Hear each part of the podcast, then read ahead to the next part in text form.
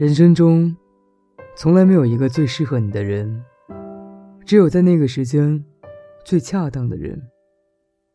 你们的性格也许并不搭，交情也没有你想象的那么好。你们只是拥有恰恰好的相遇。欢迎收听《一个人的时光》，我是芷帆，与你分享。久到我几乎忘了他。我有一位朋友，在我的视野里消失很久了。久到我几乎忘了他。有一天，我突然想起他，心想他是不是退出微博，或者屏蔽我了？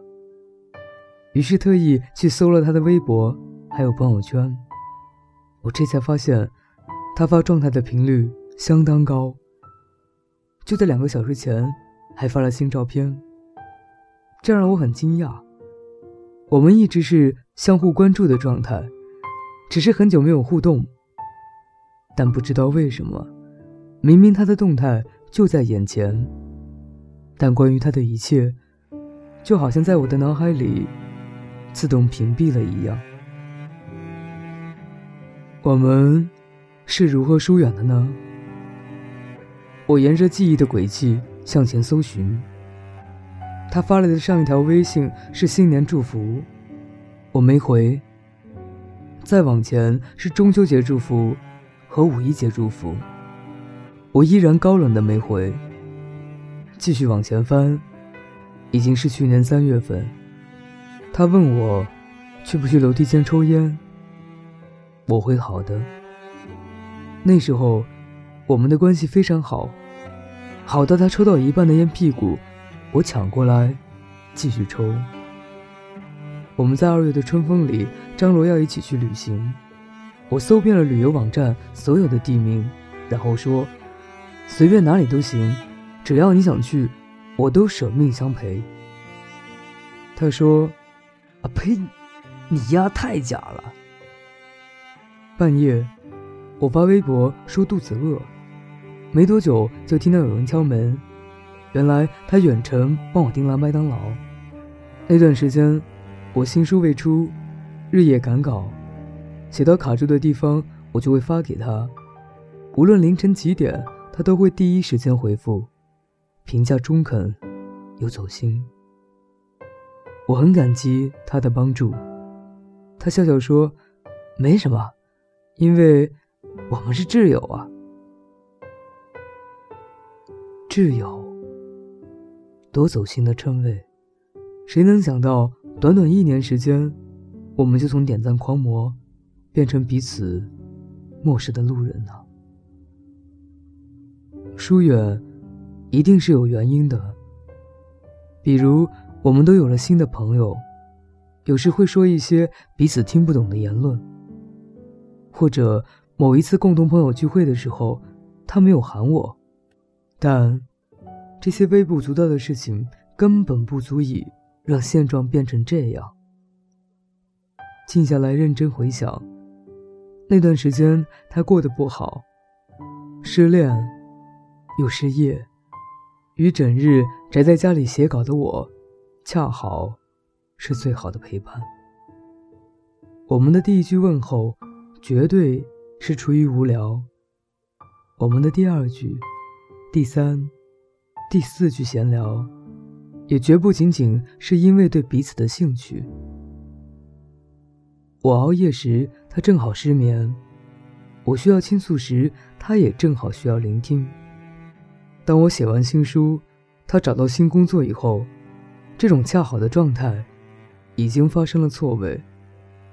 于是。我们毫不犹豫地将精力放在了更重要的事情上面。现在，会时常感叹，成年人的圈子越来越小。五年前在 KTV 呼朋引伴，半个京城的朋友都慷慨赴宴，硬是将小小的包厢挤得水泄不通。碰上麦霸当道，一个晚上抢不到第二首歌的情况时有发生。在那些年，孤独这个词还代表着一种桀骜不驯的腔调。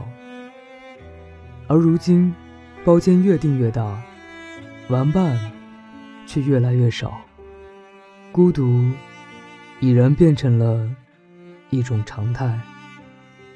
当我们在 VIP 包厢里发现唱完一首歌，竟然没有人再点下一首歌的空档，是那么的安静。我们总以为，这是时间在优胜劣汰、大浪淘金般的留下了最合适你的人。但人生中从来没有一直最适合你的人，只有在那个时间最恰当的人。你们的性格也许并不搭。交情也没有你想象的那么好，你们只是拥有恰恰好的境遇。我们是如何疏远一个人的呢？其实，我们从未刻意疏远过某人，只是比起有目的的亲近，疏远是一种无的放肆的行为。你永远不会发现，当初的自己已经。走得很远了。听见风吹过，像一首渐行渐远的歌。云朵很寂寞，如果说天空没有尽头。我的朋友，在这分别的路口，微笑看着时光远走。是你的陪伴，温暖了这个孤单季节。梦想的喜悦，是我们青春所有纪念。所有离别，为了重逢的那天，眼泪藏在手心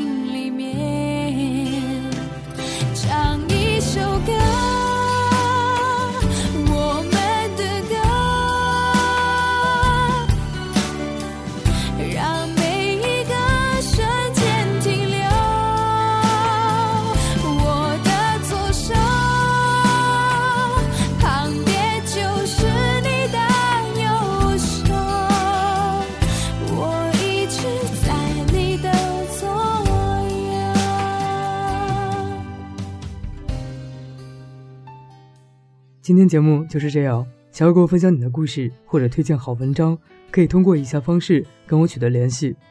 我的新浪微博是一个人的时光电台，我的 QQ 群是幺七八零三零三零六，我的微信公众平台是一个人的时光。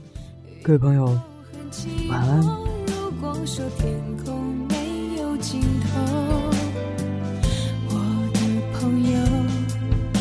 着分别